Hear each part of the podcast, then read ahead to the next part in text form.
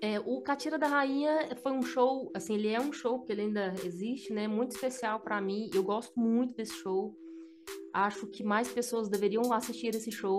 Só que ele é um show que me custa algumas coisas, porque tem cenário e tem uma porção de, de coisas. Então, o que que acontece? Eu, eu preciso de duas coisas. Ou eu preciso ser contratada para fazer o Catira da Rainha, porque eu não, não, não banco essa, essa coisa de eu ir na cidade promover o meu show e tal, essa coisa toda. Eu não tenho essa, esse lance desse empresariado, assim, sabe? Isso não é muito forte em mim. Uhum. E, ou então eu inscrevo o Catira da Rainha numa lei de incentivo e, e ganho uma lei de incentivo, um dinheiro para que eu possa fazer esse, este trabalho. Mas aí com dinheiro, contrato, obviamente, pessoas para me ajudarem a, a, fazer isso, que é o meu plano atual. Então, assim, é, o Catira da Rainha existe ainda, não tenho data é, programada para esse show em lugar nenhum, mas tenho um, um meu, meu projeto aqui de toda segunda-feira. Eu trabalho muito por ele, que é para divulgar, mandar esse show para para o portfólio e tal, para as pessoas poderem contratar e verem que podem contratar esse show. E também estou começando a pesquisar essa coisa de leis de incentivo para rodar esse show, porque é um, um grande sonho rodar esse show. A galera que é preguiçosa é catira ou cateretê, que é uma dança do folclore brasileiro, galera. Quem é preguiçoso de dar uma googlada, mas é isso. É isso aí mesmo. Tá ligado que aqui é cultura nível hard, tá ligado? ô, ô, ô, Serginho, a gente falou de Modern Words do, do Extreme. E ó, ô Paulo Eduardo, só, só ah. completando a informação, e é um ritmo musical que é marcado pela batida dos pés e das mãos, tá? Dos dançarinos. Só para ele entender um pouco melhor do que, que é a coisa. Que quem ficar ligado até o fim vai ver o Serginho fazendo. É, eu aprendi. É, eu, fiz eu, eu, vi o clipe lá e eu vi como é que é, é fácil. É, e ó, só voltando lá pro, pro More Than Words, é, é, é esse convite surgiu, Sérgio Schmidt, quando ela estava produzindo o DVD do Alisson Takaki lá em Nova York. Pô, esses dias eu estava ouvindo esse disco, gosto bastante desse disco. Produzi um disco dele, depois o, o na sequência é, o DVD. E aí foi uma grande oportunidade também poder poder ir para Nova York, para um estúdio fora. Foi a primeira vez que eu saí do, do Brasil, assim, e tal. Eu juntei a, falei, não, vamos ter que ir, você teve essa oportunidade, vamos lá fazer essa mixagem desse disco lá. E, e aí, assim, foi um negócio surreal para mim, assim, sabe? Tipo, nossa, que massa poder ter, ter, essa experiência, né? Essa vivência de estar num, num outro país, assim, é, é, mixando alguma coisa. Eu não estou desmerecendo as coisas que são produzidas mixadas no Brasil, porque a gente tem grandes artistas, mixadores, masterizadores e técnicos de áudio aqui no Brasil, mas para o artista, para a pessoa, né, de, de, que veio de onde eu vim, você, você ter essa oportunidade é um negócio que eu não, não posso deixar de mergulhar, né? Claro. Então é, um, é mais por, por essa, por, pela minha história ali, pelo o que isso representa dentro da minha história, do que por uma possível qualidade maior ou menor, que não é isso de forma alguma, né? Então não quero desmerecer aí as pessoas que, que trabalham no Brasil e achar que tem que ir para fora para mixar um disco bem, para masterizar um disco bem, não é isso, né? Mas é uma construção boa para mim, foi, foi bom. E eu, eu, o Alisson, cara, o Alisson é um super artista, cara, um dos, um dos melhores cantores que eu já vi ao vivo, assim, na minha frente. Tecnicamente falando, cara, é impecável, é, de um controle, assim, ele tem um controle japonês, né? É, é incrível, cara, cantando, assim. E, e aí foi, assim, um, um grande presente, porque ele, ele acreditou em mim no momento em que eu nem sabia que, que eu podia fazer aquilo, né? Ele me mostrou uma música dele. É... Prefiro imaginar onde dorme o teu sono, em quais braços quer você. Enfim, ele me mostrou essa música e eu peguei ela, fiz um, um, um arranjinho assim em casa, tipo um pré-arranjo, né? Devolvi para ele, assim, nem, nem, sem, nem, sem nem pensar nisso. E aí ele veio falar um dia assim: Ah, eu tô querendo que alguém produza meu disco. Eu falei, massa, eu tenho um amigo para te indicar.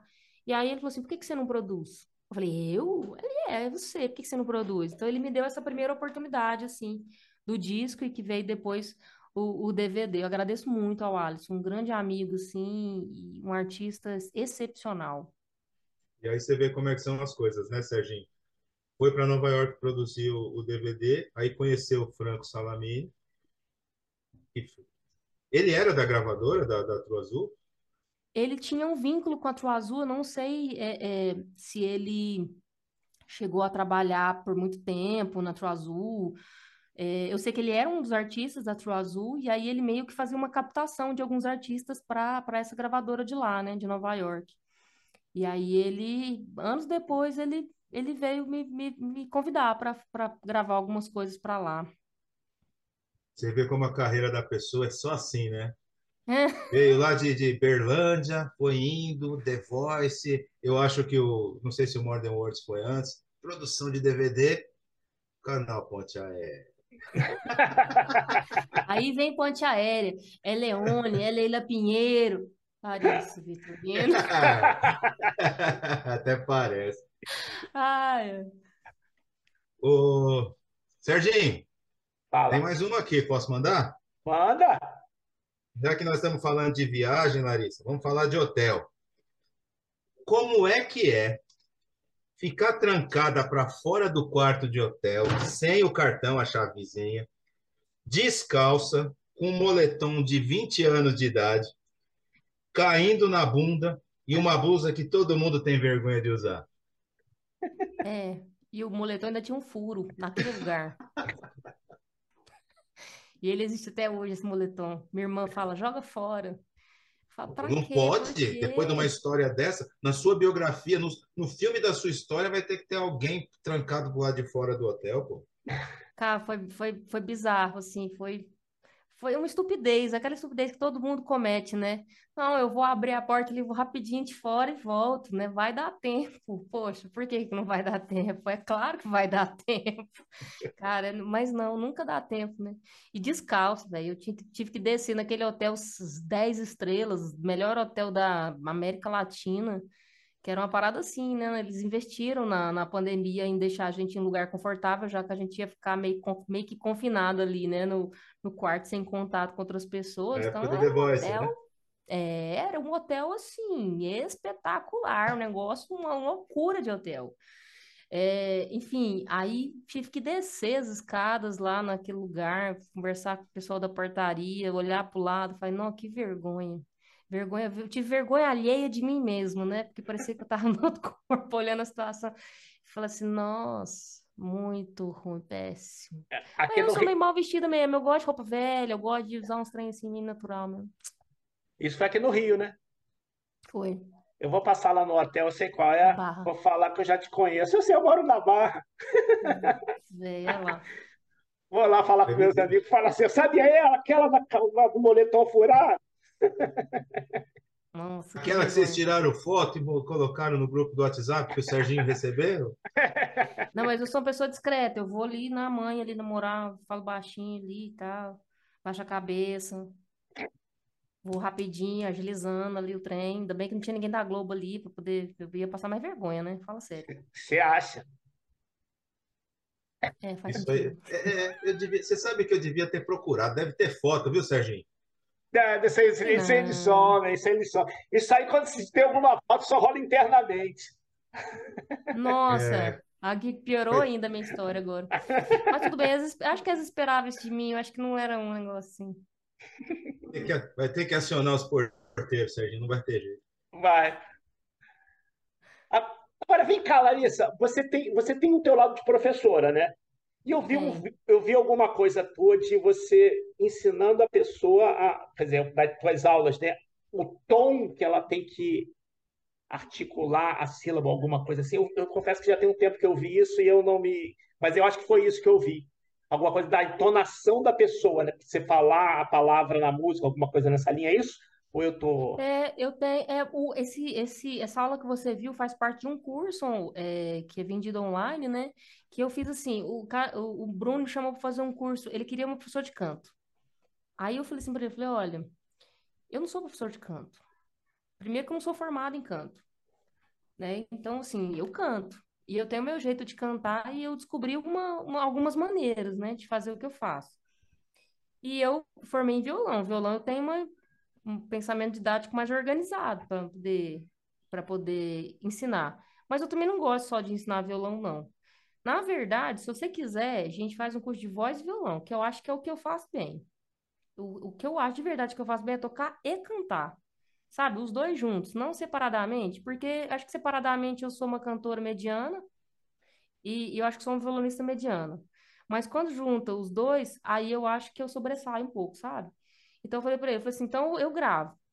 Aí, obviamente que ele tem uma visão mais é, empresarial da coisa, ele acabou dividindo ali algumas coisas para que as pessoas pudessem acessar ou um ou outro, ou os dois, tal. Ele separou algumas é, é, trechos de aula, de dicas que eu dei durante essa gravação. Mas, de fato, o que eu acho massa de fazer, de ensinar, é essa essa junção, assim, do violão com a voz, sabe? Do que, que você pode combinar uma coisa com a outra. Quando você usa isso, faz isso, quando você faz aquilo, aí você pode usar isso aqui assim, aí você joga a voz aqui, aí você faz isso com o violão.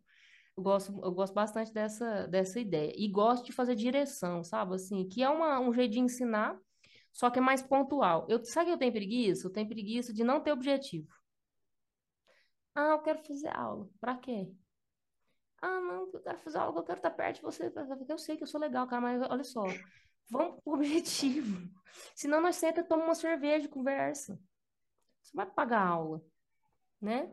Aí eu, eu gosto de trabalhar com lance objetivo. A pessoa quer gravar um disco, aí ela precisa de cantar aquelas músicas ali para fazer aquele, aquela gravação naquele dia ali, não sei o que. Aí eu acho massa. Acho massa de, de pensar nessa, nessa linha de raciocínio, de ensinar dessa maneira, né? Mas enfim, mas aí tem, tem um curso lá, o trem lá de, de... Tem hora que eu, que eu, eu, eu assisto minhas aulas, eu falei, não, mas onde que eu aprendi isso, né? Como que eu vou... Por que que eu falei isso? Porque eu tô na falta de consciência, né? Isso não é... Não tô contando isso como uma, uma coisa boa, não. Tô falando que é péssimo, né? Péssimo quando você não tem consciência total ali de, do que que você tá fazendo. Mas ao mesmo tempo, na hora que eu começo a pensar, eu falei, não, mas como é que eu faço esse som aqui? Ah. O que que eu faço para fazer esse som, né? Aí você começa a tentar explicar para outra pessoa o que, que você faz, né? Pode ser que funcione para ela, pode ser que não funcione para ela. Mas é um artifício que ela pode ter ali para poder também eh, se movimentar e fazer algo diferente com a voz dela, né? Usar de uma maneira diferente, né?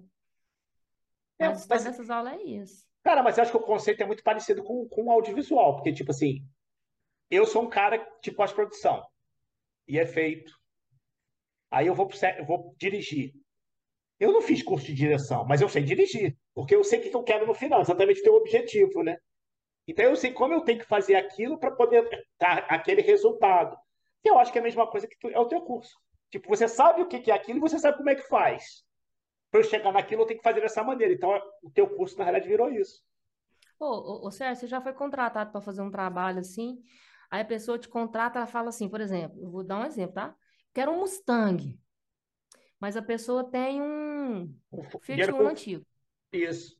Não é nem o dinheiro, é, é tipo o, o conceito, assim, você vê que não bate, fala, não, mas olha só, você não tá com Mustang, você tá com Fiat Uno, você tem que fazer coisas que são, são referentes ao Fiat Uno, não ao Mustang, mas a pessoa quer o Mustang. Aí fica aquela briga eterna ali, e aí, você... tem hora que eu, eu sou meio chata quando eu vou produzir, assim, que eu falo, não, olha só, irmão ou irmã, não vai rolar e sei que você está querendo, não, não, não, não vai funcionar assim, porque você não é essa pessoa. Você não é Mustang. Não, mas, cara, mas aí tem que puxar para terra, exatamente. Eu também sou assim, tipo assim, ou, ou eu vou tentar convencer que, tipo, o teu must vai ser aquela Fiat Uno. Vamos botar, tentar botar um vidrinho verde nela e umas rodinhas de bacaninha nela, mas, tipo, é aquilo ali. Não tem jeito. Vai continuar sendo um Fiat Uno. Vai continuar, é. mas é vai ficar um Fiat mais bonitinho, mas bem transado. É, mas você sabe o que me incomoda na música? Me incomoda a, a, a falta de autenticidade e, a, e o lance da mentira. Isso me incomoda em qualquer processo artístico, assim. Na música me incomoda mais, porque obviamente tem mais contato, né? Mas eu acho lindo quando a pessoa faz uma coisa que é ela, e que você consegue enxergar ela. Você quer ver um exemplo? Eu não sou a mais amante, mais conhecedora de música sertaneja. Não que eu não goste. Igual eu já falei aqui, não tenho problema com estilo, eu gosto de música. Mas tem uns caras e tem uns mulheres que vai cantar sertanejo que eu, eu, eu escuto e não sinto nada. Que não me passa nada. Eu vejo um trem tão forçado, um negócio tão esquisito. Mas quando eu ouço a Marília Mendonça cantar, eu falo, nossa, isso é bom.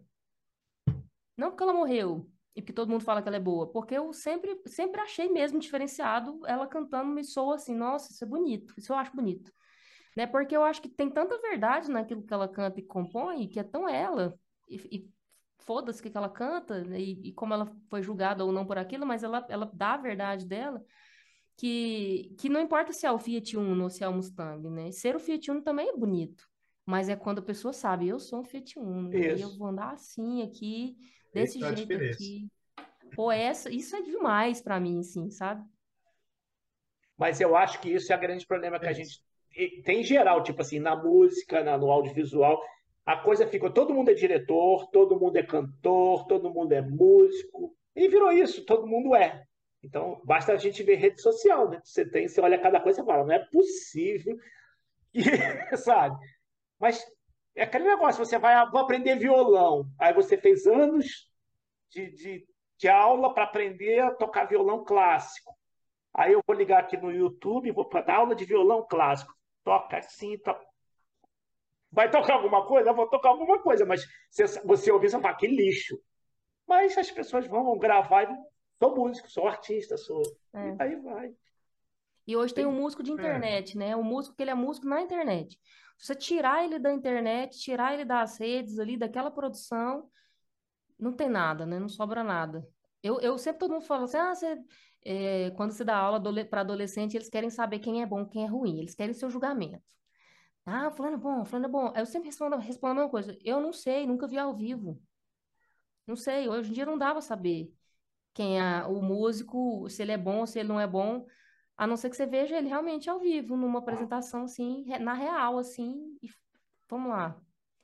E mesmo assim, às vezes também nem dá para perceber, porque você tem tanto recurso para afinar uma pessoa, para jogar a voz em outro lugar, que, cara, esse, às vezes ela dá uma esbarrada algum dia ali, aí você fala, ah, não é essa, né? Ah, não é isso não, então entendi agora, mas não tem como falar hoje em dia quem é bom e quem não é, né? Pois é, é só ao vivo mesmo, porque, tipo assim, ontem mesmo eu vi um vídeo sensacional. O cara postou assim, tudo que é guitarrista, é violão, seja o que for, entra em pânico quando uma corda estoura no meio do show.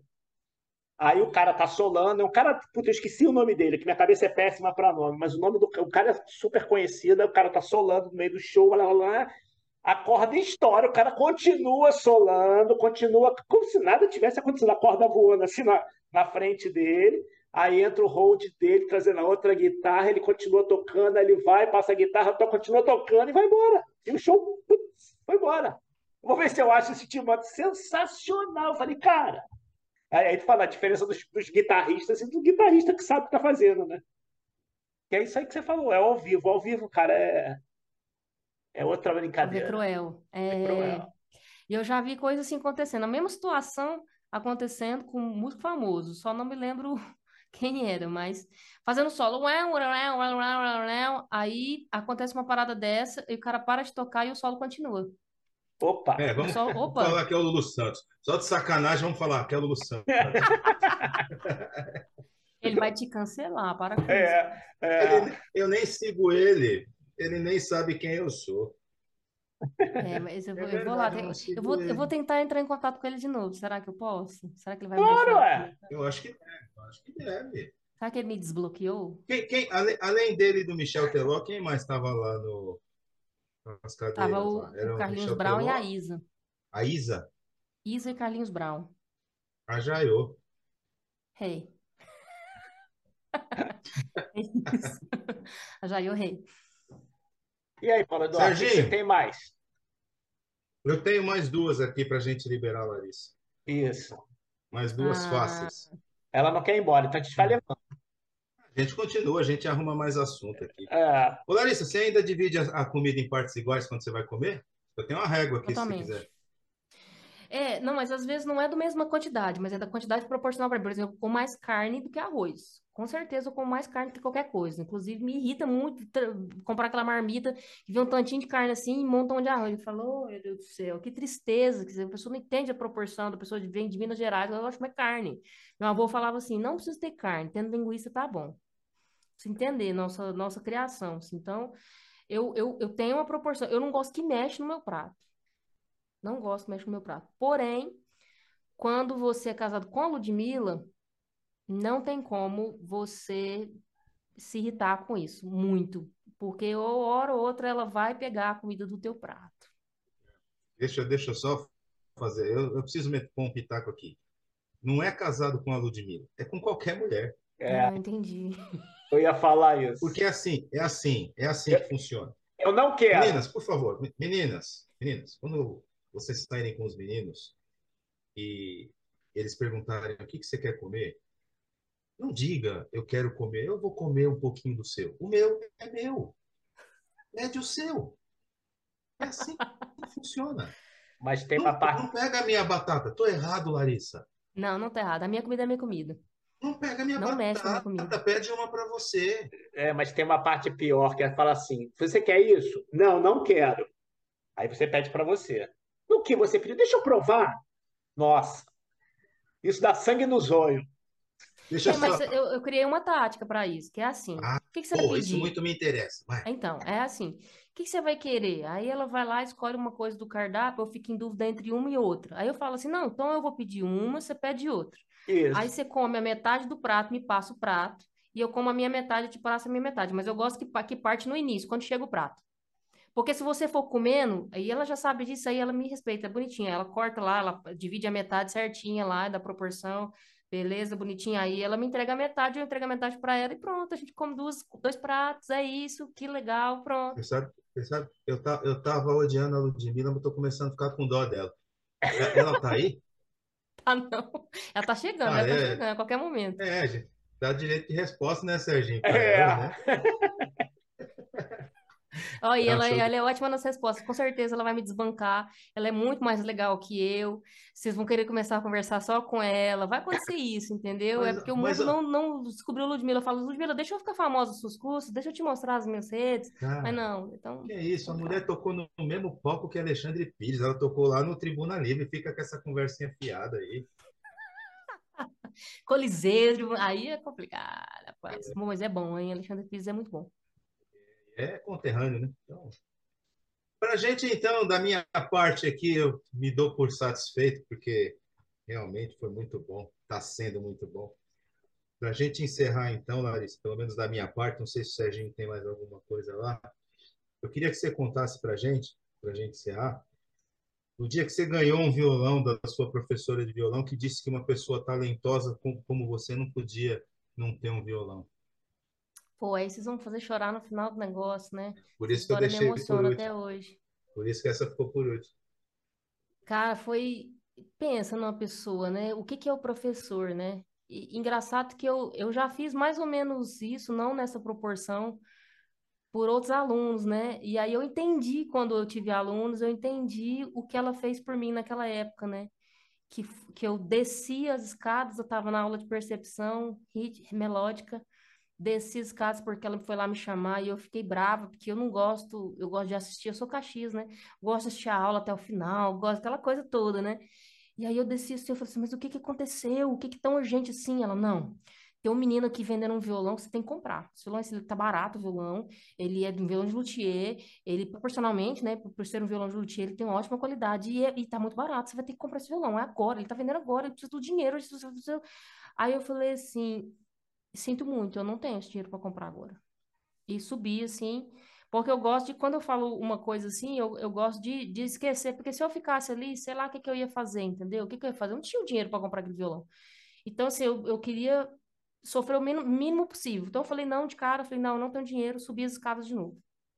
E fui, e aquilo ficou na minha cabeça, né? Falei, putz, aquele violão, nossa, aquele violão, aquele violão. Aí a aula acabou, né? Deu ali no final da manhã, desci as escadas de novo, aí ela tava na porta da... A, a, a sala de violão era a primeira sala, assim, na hora que você entrava no bloco, era a primeira sala, e era a primeira sala que você via quando você descia das escadas, assim, a porta. Aí ela, eu tava na porta, assim, falou assim, vem aqui. Aí eu entrei lá, ela falou, ela tava com o case fechado já do violão, me entregou assim, na minha mão, falou assim, eu falei, o que que é isso? Ela falou assim, é o violão, pode levar para sua casa. Eu falei, não, mas eu, eu não tenho dinheiro para pagar. Eu falei, pra você que não tem dinheiro para pagar. Ela respondeu assim, paga no dia que você puder, quando você puder.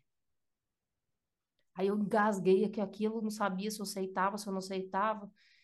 Eu sei que eu aceitei aquele violão naquela hora, assim, levei para casa, cheguei em casa, falei, mãe. Minha mãe, ela via as coisas de uma maneira mais simples que eu, né? Inclusive, uma vez ela falou assim pra mim: você tem que aprender a aceitar o que os outros têm para te dar e querem te dar. Não, né, não foi dessa vez que ela me falou essa frase, mas depois ela me falando essa frase, eu, eu, a gente vai entendendo as coisas, né? E aí, cara, que, que pessoa, né? As pessoas não fazem isso, assim, toda hora e você não vê uma atitude dessa, né? Da, da Sandrinha fazer um negócio daquele por mim ali daquela maneira. Então, assim, isso aí mudou a minha... Mudou meu, o meu jeito de estudar, mudou minha, minha sonoridade na época eu consegui pagar o violão mais rápido do que eu imaginei que pudesse pagar, porque foram.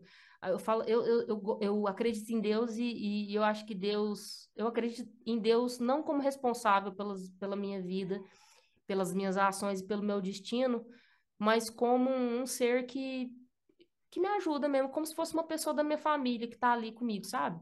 Que, tipo assim, que, que vai te dar um apoio ali. Você faz a sua parte e a pessoa faz a parte dela, né? Eu acredito em Deus desse jeito. E aí eu, eu acredito que ele providenciou coisas ali, trabalhos naqueles meses próximos. E eu sei que eu consegui pegar uns trampos no estúdio, fui gravando uns jingles, negócio, negócio, fui recebendo, recebendo. Quando eu fiz, juntei o dinheiro, falei, consegui pagar o violão. E aí consegui pagar esse violão. Mas foi, foi história, história massa, gosto de contar essa história. É aquilo que eu é. falo para você todo dia, Sérgio, nada é por acaso.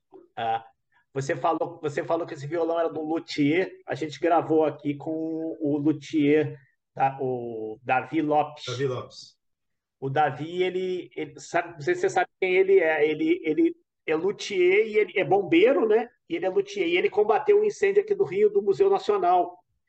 E ele pegou as madeiras, ele pega as madeiras do, do, Museu Nacional e fez um monte de instrumento. Paulinho Mosca tem instrumento, o quem mais Felipe tá... Prazeres. Felipe Prazeres, violon... violinista. Gilberto Gil. Gilberto Gil, ele fez Paulinho instrumento... da Viola. Paulinho da Viola.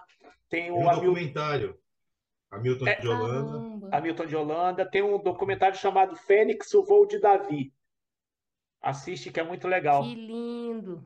Cara, é sensacional o trabalho que ele faz. Aí e o documentário mostrando ele pegando ele dentro do, do incêndio, ele contando a afinidade que ele Muito tinha com o louco, Serginho. Ele é músico.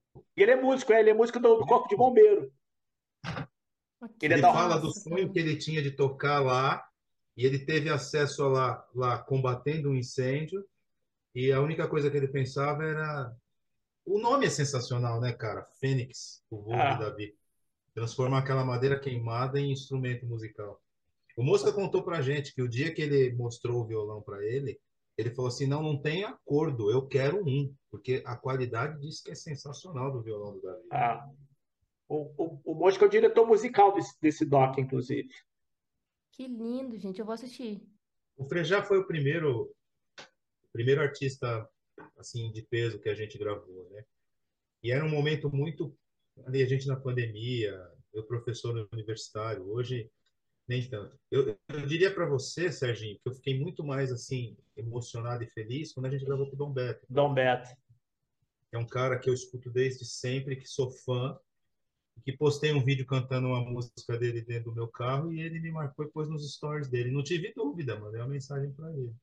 E aí a gente não vai cortar essa parte, que é onde Paulo admite que, como Larissa preferiu o Zé Cabaleiro a Teló, ele prefere. Quem? Ele prefere Dom. Dom Beto, Dom Beto. ao Frejá. Dom Beto a Frejá. Que fique registrado isso, viu, Frejá? Que fique registrado, então, Frejá. Não vira Desculpa, cadeira para ele, Frejá. Mas, ó, Frejá, vou fazer aqui a meia-culpa, né? Eu levei você para o Peru, Dom Beto não, né? É. Quem não sabe vai ter que assistir o programa para saber qual que é. Para entender. entender, vai ter que assistir o programa com o Frejá agora. Fala, galera! Primeiro voo da quarta temporada. Acabamos de gravar com a Larissa Vitorino. Foi semifinalista do The Voice em 2020 do time Michel Teló. Contou um monte de história bacana, cantora, compositora. Vai ter que assistir. Foi demais. Larissa, a gente pergunta para todo mundo que voa com a gente. Como é que foi o voo? Foi tranquilo ou teve muita turbulência? Ó, teve uma turbulência aí provocadas por umas pessoas que não, vocês vão ter que assistir, que aconteceu uns, uns negócios meio desagradáveis, mas assim, a gente passou, eu tô aqui porque eu sobrevivi. É, ela é forte, ela sobreviveu mesmo. Então fica ligado, fevereiro, quarta temporada, Larissa Vitorino, não perde, porque tá demais. Larissa, valeu, obrigado, viu? De coração. Beijo pra vocês. Beijo, Larissa. Obrigado. Tchau, gente. Obrigada mesmo. De coração. Foi bom, não foi? É isso. Não, Foi, vocês tá são vendo? demais, Doeu, poxa. doeu. Eu podia ter contado essa história. Esses dias um rapaz me chamou pra, pra dar uma entrevista e, e era Lari, Larisa Vitorino. Eu falei, pô, o cara não sabe nem meu nome, velho. Como é que vai ser isso? Então, é tipo assim, muito louco, entrar, né? Pois é. Não, não me chama, sabe- velho. Então, você quer que eu mande o release? Eu tenho um release. Eu mando o release pra você, o currículo completo. Mas você mando. sabe, mas você sabe Ah. o que que é o legal do nosso canal, ô, ô Larissa? O, o Kiko Zambianchi falou uma coisa que ficou muito forte na minha cabeça. Ele falou: as pessoas acham que depois de um dia de trabalho eu chego em casa, eu pego o violão, acendo meu cigarro e começo. Se um dia eu pudesse ver, eu não aguento mais falar sobre primeiros erros. Tchau, Larissa. Obrigado, viu? Tchau, meninos. Beijo. Beijo, obrigado. Obrigado a vocês. Tchau, Valeu. tchau. Tchau, tchau.